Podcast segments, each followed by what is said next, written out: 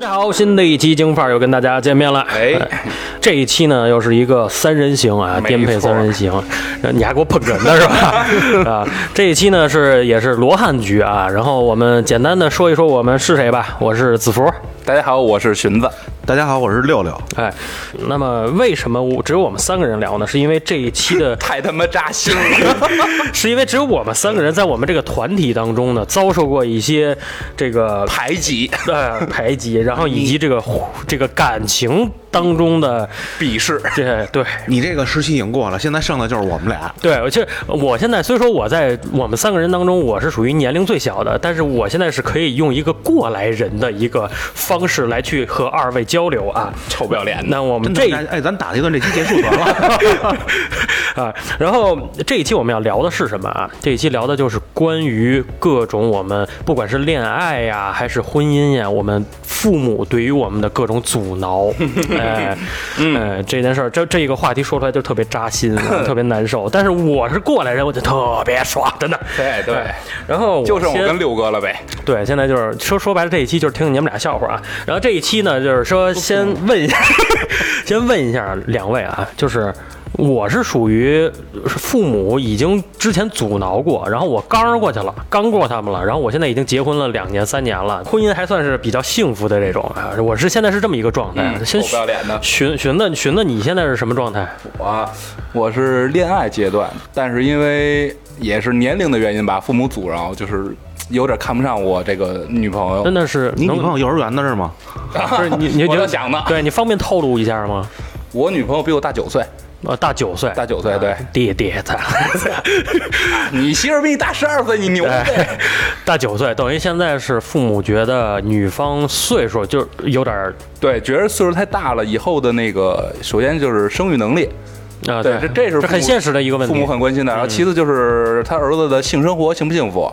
他儿子的性生活幸不幸福？就是你的性生活。对对对对，我以一个第三人称角述呃 角角度去叙述了。还没还玩第三人称，对他们会觉得说，比如说，呃，像像像我女朋友，妻生活。对，像我女朋友的话，她比如说她五十的时候，我我刚四十出头，对，对，她会觉得你说你这个男人可能是一枝花的这个岁数吧，就是嗯他们会觉得能不能给你，没事儿，你显老啊，你现在就跟五十差不多。对，他们会觉得说，哎，说到时候我的生活还幸不幸福？对他，这是父母比较关心的话题。呃，六哥呢？六哥现在是个什么状态？啊，是这样，我我我女朋友呢是有一个小孩儿，然后呢家里是极力的反对不同意。我现在呢跟你不一样，你是属于刚过去了，我是现在我属于是正在刚你是正在啊对刚的这个过程哎当中。对，但是这个事儿呢，我父母已经知道了，知道以后呢就是极力的反对，然后就跟我叙述了很多，就是说你结婚以后会面临的各种问题。嗯，他们说的这些东西，我可以考，我可以我可以理解，我也能考虑得到。但是今后的路是我自己走的，嗯哎哎，今后的路是我自己走，是我媳妇儿得跟我过一辈子。就综合考虑呢，反正就是我必须得把这条路走下去，而且还要把我的父母说通。所以到到现在为止，我一直在做着各种方面的努力。啊，就是就正在这个过程当中。对然后寻子这边是刚刚开始，已经遭受到阻挠了。我是那个，你玩过打地鼠吗？嗯我就是他妈那地鼠，我妈就是拿锤子那个游客，我刚一露头，我妈就一锤子；刚一露头，我妈就一锤子。等于你是那个就现在正在被打压的。对，那你现在也是正在做工作的过程当中吗？并没有。等于你父母还没见过你这个女朋友呃，见过是见过，但是并没有说聊到那个谈婚论嫁吧。嗯然后像父母这边，我妈对他是极力反对，说以我结婚不可能。我妈就这句话，啊，那等那等于就是你现在还没有开始去就是就是我、我妈跟你妈当年说的话是一模一样。啊，行，懂了，懂了，懂了，一会儿一会儿再说啊。然后呃，六哥这边是属于已经正在刚的过程当中了，就是对刚赢了就结婚，刚不赢就就分手，是这意思吗？不不，我是这么想的。如果刚不赢的话，那就我就一条路。嗯刚不赢，反正我也不找女朋友，我我们俩就这么着待着，就单着了就单着了。啊，就单着，然后就继续这么生活对，我们俩就个伴儿。啊。那总有一天，这父母咱这么着说，他年龄也大了，我说这话可能会很不孝啊。嗯，就是有一天没了他们不不不是没了，不是没了，你别 聊给老给老两口聊没了，我操！就是自自己说的，我有可能不笑。就是什么呀？就是我的意思是什么呀？就是可能有一天他们七十岁了，哎，一一看你怎么还不结婚，还还不找女朋友，就着急了是不是还还跟以前那个、嗯你那那那嗯那女朋友俩人怎么样怎么样的？后来呢，可能我我想，如果到这个阶段的时候，嗯嗯他们可能就去想，那算了吧，要不然就你已经是都这样了对，那就这样吧。死马当活马医了。对，六哥，你就想想吧，就你们家老头儿那脾气啊，真的是。但是啊，这个因为是正刚过两次了，嗯就是第一次啊，就是家里就已经乱成一锅粥了，就跟第三次世界大大战那种感觉似的啊，就是要多乱有多乱，嗯打骂声、哭喊声，然后基 基本上基本上我基本上我我是我是被那锤的那个啊，当然打了我一下子，也没说什么太多话。然后呢，第二次刚情绪缓和了很多，并没有嚷能嚷，能聊了，就是什么呀？就是，但是还是什么呀？就是一哭二闹三上吊。哎，我爸语气很平和的跟我这儿说，嗯我妈那边就开始掉眼泪。然后我就想，我就当时我说了一句，我说我是犯罪了吗？嗯我还是要死了？我说你们哭什么？就是不至于啊对，。我说不至于，我说这不叫事儿，对吗？嗯这是一个很正常的事儿。我知道你们有你们就是说不理解的地方，也有你们不能包容的地方。我说，但是有没有考虑过我的感受？嗯，对不对？没没有，我告诉你没有。然后呢，我说完这句话以后，他们俩不说话了。行，你该干嘛干干干嘛去吧？我一我一看，可能就是什么，我的感受在他们那儿不叫感受，不叫感受，还是没有。但是呢，这里边也有很多人给我出过主意啊，包括我这个哥们儿、啊同事什么的，跟我说什么呀？你能不能先把孩子生出来？因为我女朋友答应我了。先斩后奏。哎，对，生米煮成先熟饭生生米煮嗯。但是问题是什么呀？我也综合这东西考虑一下，如果我二十岁的时候，这事儿我要这么干了，也就干了，因为我年轻，我可以我拿我年轻说事儿。对，但现在我不是那个年纪了，这么这么做做完了，效果是非常不好的。父母那边会，咱这么着说反而，觉得你哎，对，就一他们可能情绪激动，万一这一下过去了，怎么怎么办？嗯这种事儿到最后，那我那我的跟我女朋友，我们俩也没法收场。嗯，对。那像刚刚两位都说了啊，就是我们三个人呢，在这一期里边呈现了很三顶足力的这种这这种这么一个状态啊。那么我们接下来就该聊聊啊，这个具体一点儿，这个到底是什么样的点啊？因为拿我自己来说啊，像我的媳妇儿比我是大一轮，十二岁。我跟我媳妇儿都属狗，我跟我媳妇儿还都是双子座，就是两个人的跨度有点大。人家都含苞含苞待放了，你刚出来，对你还是个对崽崽。这是童养媳是吗？对，然后当时我父母不同意的点，其实跟寻子很像，就是年龄跨度太大。我们唠到实际啊，说一说细聊一下，我也我也八卦一下啊。寻子，你是你父母和他父母到底具体的点是哪儿？啊，我父母其实刚才也大概说了一下啊，嗯就是首先是年龄问题。对像我今年都，我今年二十八，你想 我七十三了，我七十八十四是吗？到坎儿上了是吧？操！对，然后我我女朋友的话，那个你想吧，马上就也要面临四十了。嗯，对，首先就是这个年龄上面那个生育问题。就过两天你给你媳妇过四十大寿了就。对，你说你说这个，首先确实女人啊，她过了过了三十五岁，你要生孩子，确实是一个极大的负担，极大的风险。对对对，啊，三十五岁之上就是高危产妇了。因为因为你看我在医院工作，这个你看吧，但凡是二十多岁就正常那个二十三四结完婚就生孩子的女女女女同胞们啊，嗯恢复的非常好。对，没错。然后所以说父父母这个是他们首先最担心的一个问题，他们怕。说白了还是怕自己没后嘛，怕断根儿嘛。然后其次一点就是父母会认为说他那么多年吃的盐比我吃的饭都多吧，嗯而且他们会有疑惑，这个女孩这么大岁数没结婚，她是不是离过婚？啊，有点问题啊，是不是离过婚，哦或者说你是不是这个人是有什么问题？有什么对，为为什么这么大岁数没结婚，而且反而跟我儿子比你小这么多的在一起？这么大岁数不结婚，那肯定有问题啊，对吧？就是这按老人话就这么讲嘛。对他们，他你们的为什么这说这话的时候你指我一下呢？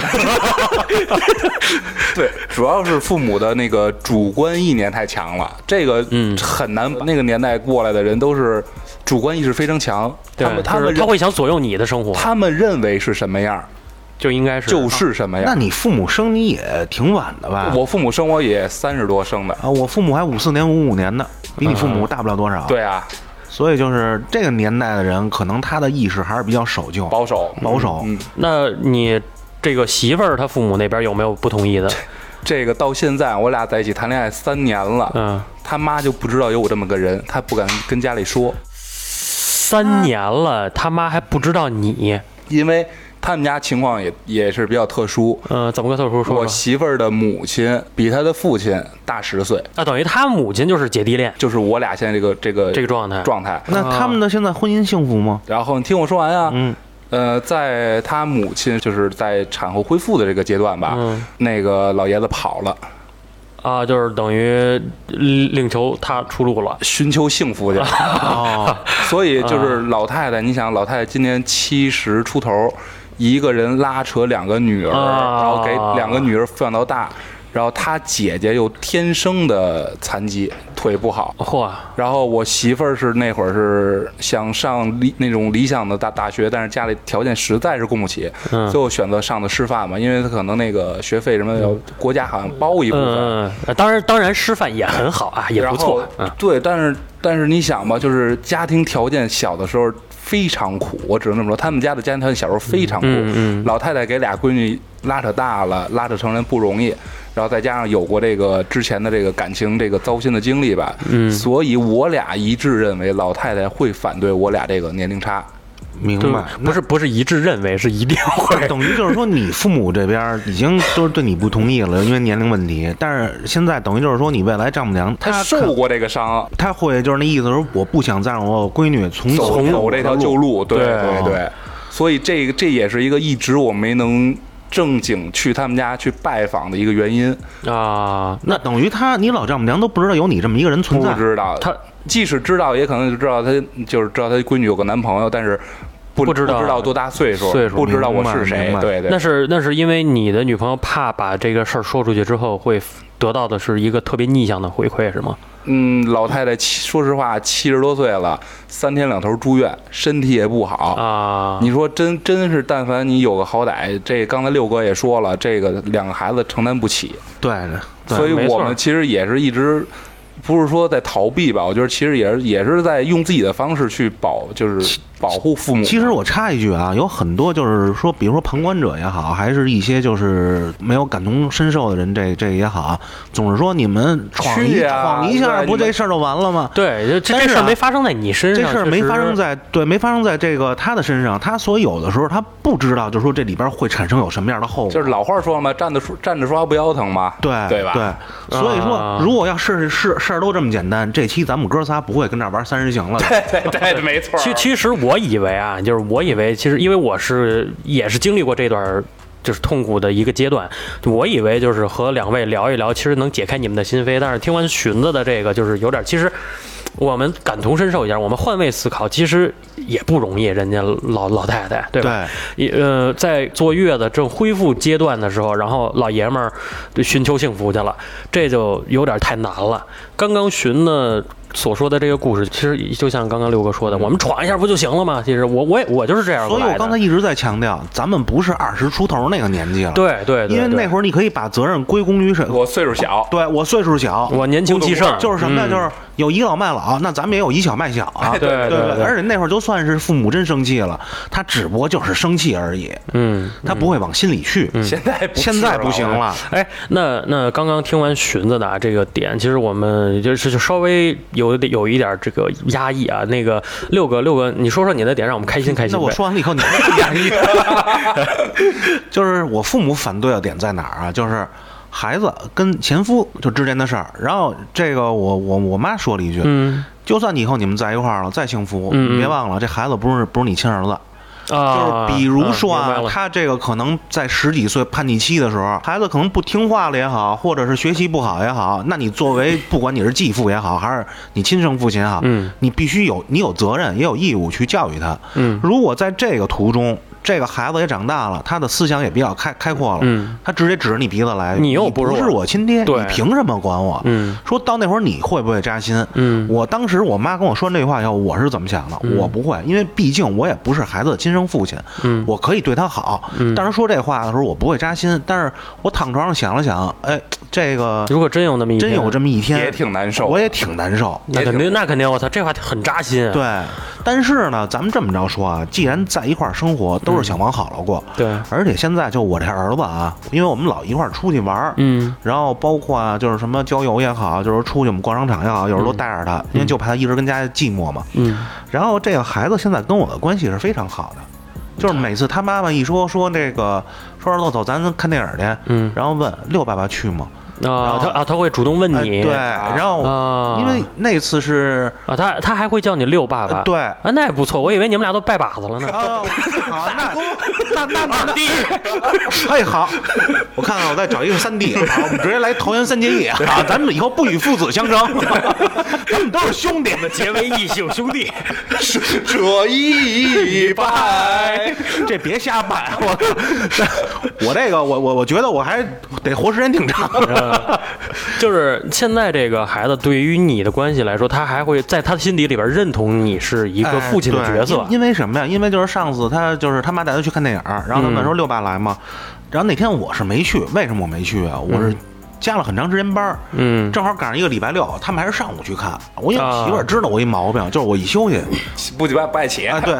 他白天啊，就是只要我休息的时候，他白天从来不给我发微信。嗯，他说就知道你睡觉他。第一个知道我睡眠不好，嗯第二呢知道我赖床，然后呢，他说你六爸不去，你六爸得跟家睡会儿觉。小孩当时这个表情就很难看，那为什么不来呀？怎么着怎么着的，啊，就这样，你知道吧？孩子可能会觉得是不是六爸爸不喜欢我啊，或者说是哎为什么不出来跟我玩啊呃？其实不是，后来嗯就他妈跟他说完了，他也知道，你知道，看完这《熊出没》以后就高兴了。我我以为孩子想着没事儿，六爸不来，让我亲爸来。这个不可能，为什么？嗯因为就咱说实话啊，就是他亲爹就没什么责任感，啊，就没管过孩对，就没管过孩子，而且还有一什么呀？就是一个是没管过孩子，还有一个为什么他们俩要离婚，就是因为当时这孩子生下来以后，他第一个不闻不问，第二个根本亲子鉴定不是他根本就不愿意。而且如果亲子鉴定是我的话，那现在这事儿就可以迎刃而解。这六个是那个，呃，这样的话要太适合了，那咱们这期就可以结束了。对对对对。那呃，对于六哥，我特别想采访你一下啊，就是说像呃这个孩子以后，就是说就像刚刚你说的啊，就是长大了，甭管怎么样的，就是你会对这个孩子，你是以一个什么样的方式去，就是你你会以、还是以父亲的角度去跟他沟通，还是说以朋友的角度，还是怎么样的？父亲、朋友这个角色是都不能少的，嗯，亦父亦友，因为咱们这么说啊，就是还是那拜把子就是 对，哎，反正怎么着得拜个把子，你知道吗？都是老爷们儿。干一打。你说他以后长大，他不得跟我喝点吗？对，哎，对，这确实这是不是？因为什么呀？我觉得呀，如果这个男孩儿，如果他没有走入歧途，而是真性情的人，他会理解，就是说你作为一个继父，你的苦衷，嗯对吧？而且就是说，现在好在哪儿？就是这个这儿子跟他亲爹没什么感情，嗯，倒是没事儿就是老提起我。对，啊。那这这不错，这不错。就是他的在他的认知观里边，就认为六爸爸是是他就对我好的，他就觉得什么呀？说我在他的生命里，就现在这个阶段，嗯。现在这个阶段就是他段，爸爸，就是不能说是爸爸，但最起码，因为小孩儿他刚九岁，他这个阶段，你想八九岁、九十岁那会儿正依赖爸爸。正好一个是依赖，一个是需要有人去陪伴他，嗯。而且他非常需要有一个男人来陪伴他。嗯。为什么？他母亲充当不了父亲的角色，对，而且呢，在好多就是说教育观上面，他不会是说是按照这个男人的思维去教育他，嗯，所以到这个时候是他最关键的时候，嗯，真的，对对对，就是刚刚听完两位聊的这么多啊，就是其实每一个，就是还是那句话，家家有本难念的经。其实每一个人，就是发现他面对的东西都是不一样的，有年龄差，然后有父母的不同意，有父母因为父母婚姻的问题而不同意的，然后有这个关于自己婚姻的问题而不同意的，等等等等的。那么接下来我们就说一说一些针对针对这些东西的策，略 针对针对脆，倍儿倍儿棒。针对这些问题，我们会实行的一些策略。我先问一下两位啊，就是你们是不是都是奔着结婚去的，那当然了，对吧？六哥也肯定是奔着结婚，就就六哥这是属于你，你不让我结婚，我就我就跟他过过半了就，啊对对吧？就是如果要是这样的话，那我们就来聊一聊我们当初或我们接下来要。针对于父母不同意，我们要不要出一些什么样的策略？我我先从我自己说起吧，嗯就是因为我我用我过来人嘛，对吧？我用过的一些策略，妈不要脸的。别看岁数小，这凡尔赛还挺老的。对，像不是他妈那会儿你妈天天跟我这儿诉苦的时候了。哎，我们就先从这个说起啊，就是我妈之前会找我的朋友，就我妈说不动我的时候，她会找我的朋友。他妈给我洗脑，哎他妈天天给我发微信，都五十条一五十五十多秒一条的语音给我给我洗脑，然后哭诉着说，就那种带着哭腔说说那说啊，你说干妈多不容易啊，什么这辈子给子福拉扯大了呀，什么长大了不听话呀，什么的，我操！你没你没说啊，干妈你就从了他吧，就这么着吧。当时那个这个女朋友呢，就是也是因为岁数大，我其实并没有想过要结婚。那他他是你老师是吗？不是我老师，不是不是不是，就是那样的话更刺激啊，就是。当时他是也是玩一块玩认识的，然后后来呢，就是因为这个两个人的感情，然后慢慢慢慢升温，然后最后聊三年之后聊到了关于结婚的这个问题，然后那个时候其实我也很想结婚，也因为知道这是一个对的人，然后我就跟我父母提出过这个问题，我父母的当初的这个回话跟寻的是一样的，玩可以，结婚。不可能，不可能哎，就这么一句话，就给你塞这儿了。然后当时我的做法就是开始做工作，开始给他们洗脑，然后我长达一年的时间在给他们进行这种洗脑。然后我曾经我认为啊，我认为我说的一个最牛逼的话，然后给他们刚回去的这么一句话是：婚姻啊，就像呃双方我和合伙人开了一家小卖部，一个店。那么这个店我是可以用任何方法都可以开起来的。我不管是贷款也好，还是借钱也好，我自己没有资本，我可以借。这个小卖部它终究会开起来的，它都会进货，它都会运营，它都会经销。那么在最后，这个小卖部因为等等的原因关了，你不能说是因为你当初开是错的，而是因为你运营的问题，它才而倒闭的就。在这个过程当中发对生的事儿。那么我跟他们说的是，婚姻也是如此，结了婚，这婚怎么都会结，都可以结。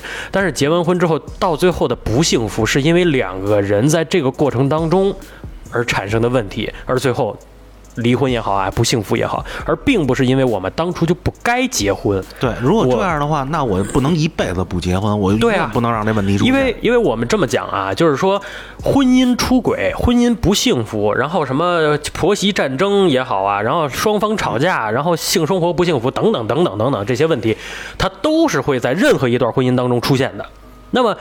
他只要一出现，那我们不能说我当初我就不应该娶她，那我不能说是这样吧，对吧？所以我认为啊，这个是我当初对父母说的，就是用的这个策略特别好的一点，而且我父母也是从当下那个时候听了我这些话，然后而转变的这个观念，然后才慢慢慢慢能接受我们两个人在一起的。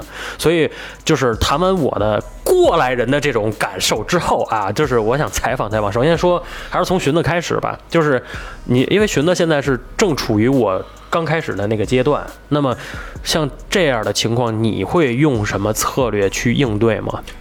其实你要说策略吧，我觉得你你在你自身上还有一个点，嗯呃，因为子福的情况我是比较了解的，他是在结婚之前已经跟女朋友就同居了。啊，对，是我同居了一年多了，对，咱俩父母还有一个担心点，就是怕咱们照顾不好自己。就说白了吧，自己还没吃饱呢。他们认为你永远是一孩子，你在家里的时候永远是衣来伸手、饭来招手，他们永远认为你是这样的一个状态。嗯嗯，他们不认为你可以自己去经营自己的家独立出来庭，自己能独立的生活。你说到这儿，我打断你一下啊。我三十岁出头的时候，我妈我爸有一次出门，告诉说：“哟，那你中午吃什么呀？”啊我直接说了一句什么话，你知道吗？我说：“你们俩该干嘛干嘛去。我这么大人了，我饿不死。你要说我三岁小孩儿，我跟家里，嗯嗯，你要说我饿死，可能有可能啊。然后那天我自己炒了一土豆丝，弄了一个鸡蛋西红柿，吃完了，他们俩正好回来，后来就就惊了，啊嗯你你你还会做饭呢？哎，你焖米饭去，哎，勺子你会用？然后说，然后就是这个想法。然后说什么呀？说哎，这你什么时候学的呀？我说我没吃过猪肉，还没看过猪跑吗？我说这东西现在天天电视上、网络上什么都有，这点东西我说我再不会，顶多咸了我再加点水，嗯嗯对不对？淡了我再加点盐，我很简单的事儿嘛。焖米饭，这我老看你们焖，我焖一次不就知道了吗？就就是六哥说这观点，就你想吧，六哥都三十出头了，家就是父母还把他们当一个孩子来看，嗯他们就认为你照顾不好自己，对，你不会做饭，你不会洗衣服，你不会打扫家务，嗯但其实并不是，嗯。但是子福刚才我说子福这个策略是什么呢？就是他同居的这一年多的时候，父母看到了他能够照顾好自己，嗯，对我我会去这样做。他对他就是你妈也跟我说过，说说看到了子福，呃，当完兵回来成长了，这个就是咱俩一个不同。你能理解吗？就是你你有这个条件，你在结婚之前你俩已经同居了一年多，就说白了，婚后生活父母能够映射得到，就是他们儿子以后的生活是什么样的，儿子能够照顾好这个家，能够照顾好自己。而我的我的关键所在是，我媳妇他妈一个人七十多，离不开人。我我跟我一直不跟父母住，我跟大姨一起生活。我大姨也七十多，嗯，然后身体也有病，也离不开人。我俩不能够抛弃两个老太太出来同居，嗯这是我俩的问题。嗯所以父母现阶段啊是看不到他们的儿子可以独立的，独立，能够撑起这个家。嗯，这是我父母看不到，而且现在我我也没有能力去向他们证明我能够独立的撑起这个家。嗯嗯嗯。所以，所以这个你这个策略其实好的，但是我但是我觉得婚前同居这很重要啊，，对对对，但是不要小瞧这一点。但是别忘了，他是站在一个是什么什么样的一个好处啊？他占了一个优势是什么呀？那会儿刚二十多岁出头，就跟我说的似的，我可以随便的耍，我可以肆无忌惮的耍呃，。对我是占了年轻的对，他占了一个年轻的一个一个很好的一个根基，你知道吗？像现在是什么呀？我也想直接，那我不跟家里住了，我直接搬出来住。其实可不可以？也可以，但问题是我搬出去住，只是我自己住，嗯我女朋友不可能跟我一块儿住，不是说她不愿意，嗯他儿子，他们家儿子上学下楼就是。你说我搬出去住，第一点孩子没法跟我们一块儿住，为什么呀？他上班，我也上班，孩子老也扔扔老家看去，嗯而且父母岁数都大了，天天帮你带孩子，嗯因为他们没有那个精力。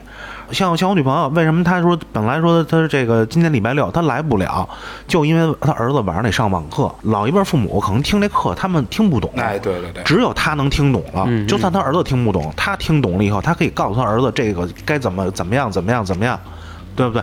所以没办法，两个小时的课他只能跟这儿看着。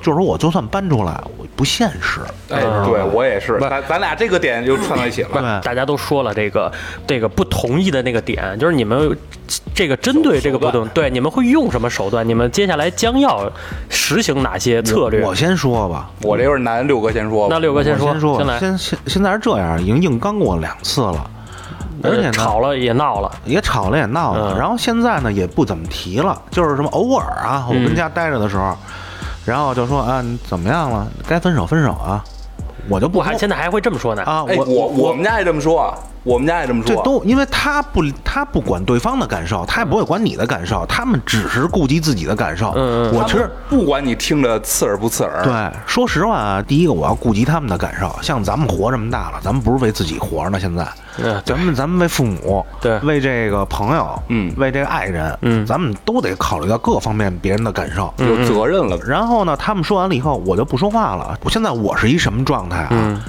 这真是左耳灌风，右耳出。就有点烂 高。Give me five，Give me five。就什么呀？我现在我就赖不唧唧的，嗯我就这样了。包括我现在就是很多时候一想起这事儿，我睡眠不好，导致这个精神有点紧张。我后背现在起了好多小红点儿，就跟那疹似的，老痒痒。然后哥，你那就他妈是湿疹，就是这 别他妈往这上面引，行不行？说策略，说策略。但是你知道啊，这是一招苦肉计啊。洗完澡啊一出门儿，洗完澡，那咱们现在天儿也热了，我现我不管冬天还是夏天，洗完澡我就把那裤衩一穿上，我直接就光着大板儿脊梁我就出来了。嗯，我妈我爸一看，哟，你后背怎么了？愁的。然后什么呀？啊我头发，我头发这比比以前又白了，确实是操心操的。啊，我妈我爸一看，哟，你头发你这么白啊？我直接就来一句，我我怎么说呢？我说嗨，我说谁没事想让自己头发变白了呀？啊，然后又点的点啊，的，你说你这后背又怎么着？哎呦，我说那痒痒痒哪儿哪儿挠挠呗。嗯嗯完了以后晚上我现在真睡不着觉。啊，这其实也自己也会难受。对我也会难受，我也想很多事儿，你知道吗？包括昨天晚上我当着他们面吃了一片安眠药，我就是为了今天休息，我早上起来我我不会那么早醒，让我踏踏实实睡一觉。啊，等于六哥这就是属于用苦肉计，就告诉你，你看我身体现在状态特差，巨他妈差，快死了，操！就是因为你们不同意，就是你们同意了之后，我就立马我就噌家伙就就但但其实啊，这有很多时候也是十一点多困的不行了，跟那死扛把，游戏机 就玩就然后就玩游戏机，然后呢，你把自己作践自己。然后我终于可以他妈感受到大半夜把游戏机一插上，跟那玩肆无忌惮的玩，没人管了也，你知道吧？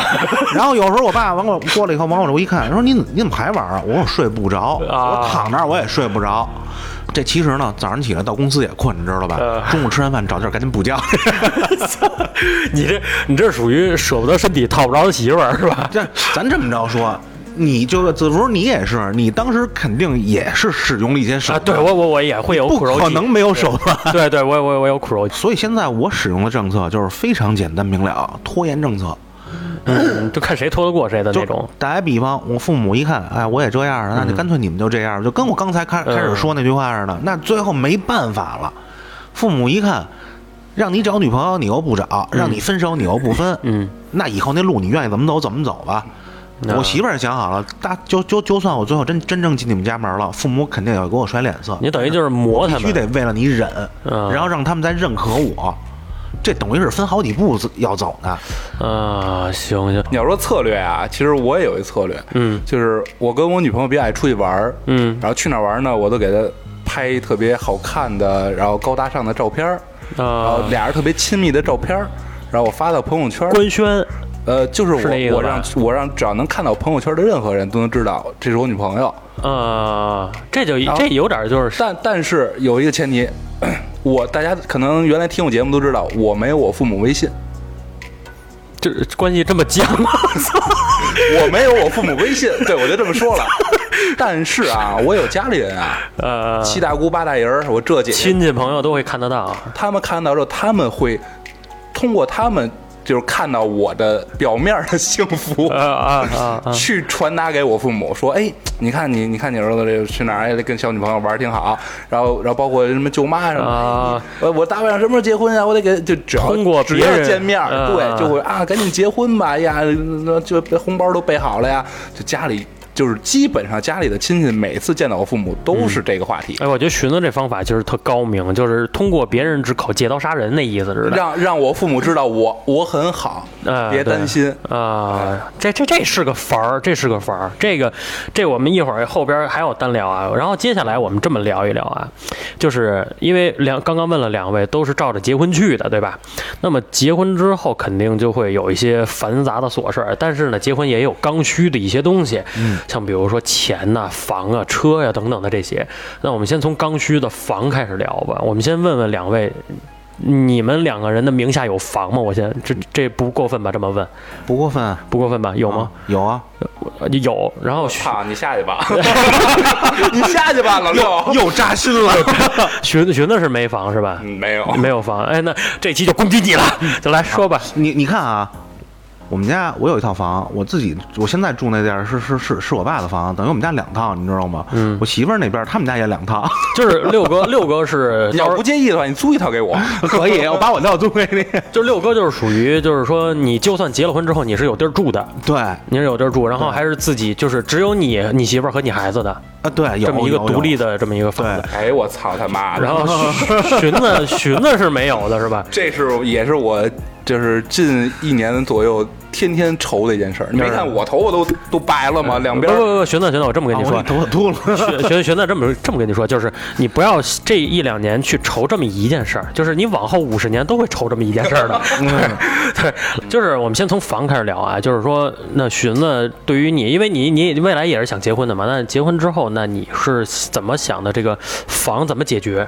房子，首先啊，我肯定是不想是跟双方父母一起生活，啊，对，就是两个人出来是单住。对，这肯定是，但是你说现在这个能力，你说我操，跟北京买套房，兄弟，嗯忒难了。嗯，你要是能买房，我就不认识你了，就肯定。真的，我要买房，我鸡巴就不做这路京范儿对了。对，然后，目前的对策就是，首先是我媳妇儿不是教师嘛，嗯，教师他们有那个申请那个叫什么公租房吧？公租房对，啊是廉租还是公租了？廉租还是公公租我也不知道。然后你未婚可以申请一个一居，然啊后已婚可以申请两两居，好像是就是薅一下政府羊毛。有一下有一指标，然后可能就买买呃价格会便宜。但是这个这个呢，它一个学校总共也没几个名额，你得摇，嗯，你得抽签儿。明白明白所以现在也一直让他在在在在做这个工作，就一直在抽着呢。明白。然后其次就是实在不行就看看找一个两个人相上班相对方便点儿地儿租一套吧。嗯，租一套，就是对暂时当做一个安家的地方。这是我现在目前能想出来的招儿，因为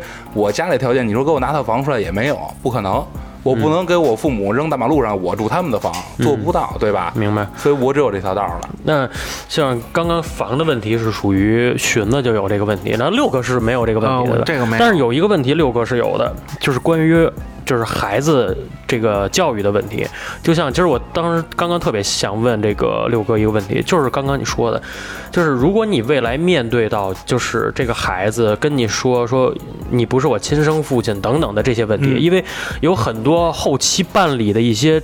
不管是户口也好，还是什么东西，可能是需要到亲生父亲，或者说是等等的这些，或者说是需要一些你父亲出面，就是签字也好，对对对对对对。然后你会不会有这种就是抵触啊，或者说是你对这件事儿你怎么看？呃，咱这么着说啊，因为这是既定的事实，嗯就是说以现在就是目前我的工作还有我媳妇儿的工作，我们因为她以后还要再给我生一个嘛，呃，这这个是我他同意了吗？同意了啊同意了同意了，对啊，这是板上钉钉的事儿啊。然后呢，但是就是说，就以现在我们的能力养一孩子没问题，但是再养俩，我不好说，因为嗯未来的事儿谁也不知道。因为我这个身边有很多有小孩儿的，呃然后养了好几年了，然后一看这个确实也是穷有穷穷的养法儿，这富有富的养法儿。嗯到时候就看吧，生了孩子你就得管他，肯定会有办法的。嗯嗯，这是从六哥的角度来讲吧，就是既定，反正我已经选择这一个生活了，我就要接受它了。对你既然选择了，后续会有很多问题，那你都要面对，就跟你一样，嗯。你选择了你媳妇儿，你们结婚了，那你们当当初肯定经历过很多事儿，你都你都去面对了，包括以后发生未知的事儿，你肯定也会去面对，对。没办法，反正我对。强奸我，我我我反驳不了，我就想享受呗。对你只能这样，反正咱们现在就是，我是这样，嗯我是这样，那也只能这样。嗯，行。然后其实刚刚还是听了两位的，就是这种对于房也好啊，对于孩子也好，其实这是最重要的两点嘛，嗯对吧？你结了婚，你必定会有这样的事儿出出现的。对。那么我们在接下来特别想的是，我们互相啊支支招儿，因为这种事儿就是可能是旁观者可能会给予你一些更好的方式方法，因为我们三个人都经历过这么一个事儿。就是如果要是说我谁谁谁这个这个没经历过这样的事儿，跟你说，可能是那算旁观者清。对但是我跟六哥这还泥菩萨过河，自身难保呢。你让我们俩互相支招，我对操！这也我我也们哥许俩手拉手蹦蹦悬崖去，我操！虽然说咱俩是泥菩萨吧，没准儿你我给你出点建议，你这泥菩萨镀了层金，我你给我出点建议，万一在我这儿好使，我这儿也镀层金。然后你就崴泥了。我我然后我就听你们俩，我就听你看你们俩玩儿就行了。然后像多孙子，看咱俩，哎，看这俩这俩傻逼，这俩傻逼。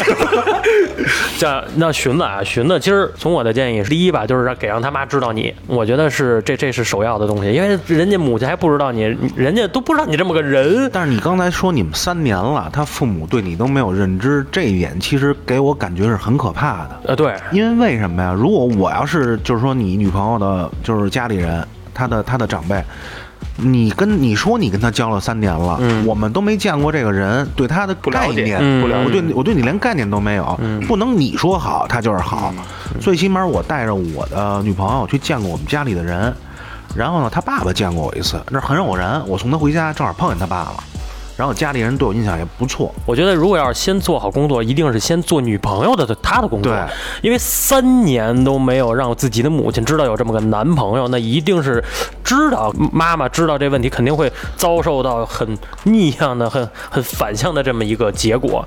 所以，可能对于寻子来说，我我觉得第一个应该做的是给自己女朋友做做工作。那六哥呢？六哥有什么见解？我我觉得也是，就是你必须得让他把一些认知带给他的父母，就是不让他就是父母对你有一定的概念，有一定的认知。